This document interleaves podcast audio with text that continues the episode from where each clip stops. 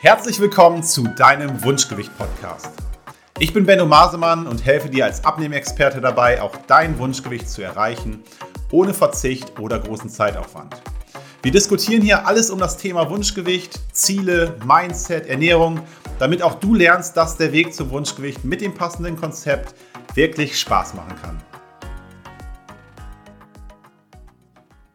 Eine Sache, die mir beim Abnehmen, wenn ich mich mit Menschen, die abnehmen wollen oder es irgendwie nicht klappt beim Abnehmen unterhalte, äh, feststelle, ist, dass ähm, die Menschen einfach wirklich komplett falsch einordnen, was und wie viel sie essen. Ähm, mit meinen Kunden machen wir gerade in den ersten Modulen, in den ersten Inhalten erstmal natürlich eine Ernährungsanamnese, dass man guckt, wie wird sich bisher ernährt, ähm, wie ist die Ernährungsstruktur, was sind so die Inhalte.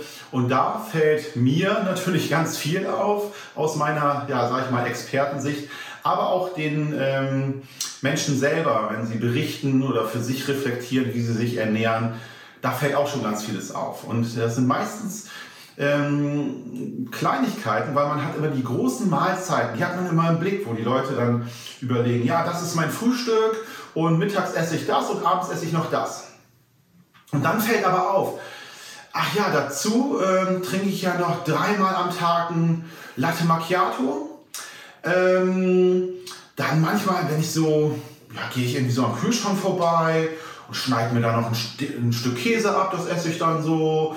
Und ja, dann esse ich manchmal noch so ein paar, paar haben wir so eine Keksschale. Ich zwei, drei. Ich, ich esse immer nur zwei, drei Kekse so im Laufe des Tages esse ich die nochmal. Und ja, abends, da bin ich, äh, da esse ich äh, auf dem Sofa. Früher habe ich immer Chips gegessen, aber das mache ich ja nicht mehr. Ich esse jetzt Nüsse, weil Nüsse sind ja sehr gesund und ja, dann so ein paar Handvoll Nüsse noch, ne? also nicht viel, so ein paar Handvoll. Und äh, am Ende, äh, wenn man das, das ist jetzt beispielhaft, ne, aber das ist ein Beispiel, eine Beispielbeschreibung, die der Realität äh, sehr, sehr nahe kommt, wo man dann überlegt, okay, drei Latte Macchiato, hier ein paar Kekse, da die Scheibe Käse, abends noch Nüsse. Es kommt natürlich immer auf die Menge an, aber das als Beispiel jetzt zusammen werden am Ende locker 1000 Kalorien sein. Ja? Und dann nimmt sich vielleicht eine Person vor, ähm, eine gute Ernährung zu haben, abzunehmen und irgendwie zu sagen, so, ich will jetzt versuche jetzt jeden Tag hier so 200, 300 Kalorien im Defizit zu sein und äh, das passt, da komme ich auch hin so mit, mit, meiner, mit meinem Frühstück, mit meinem Mittagessen und meinem Abendessen und hier sind 1000 Kalorien, die vergisst man dann so. Das ist dann, ach so, das eine Stück Käse oder so ein paar Nüsse, Nüsse sind doch auch gesund.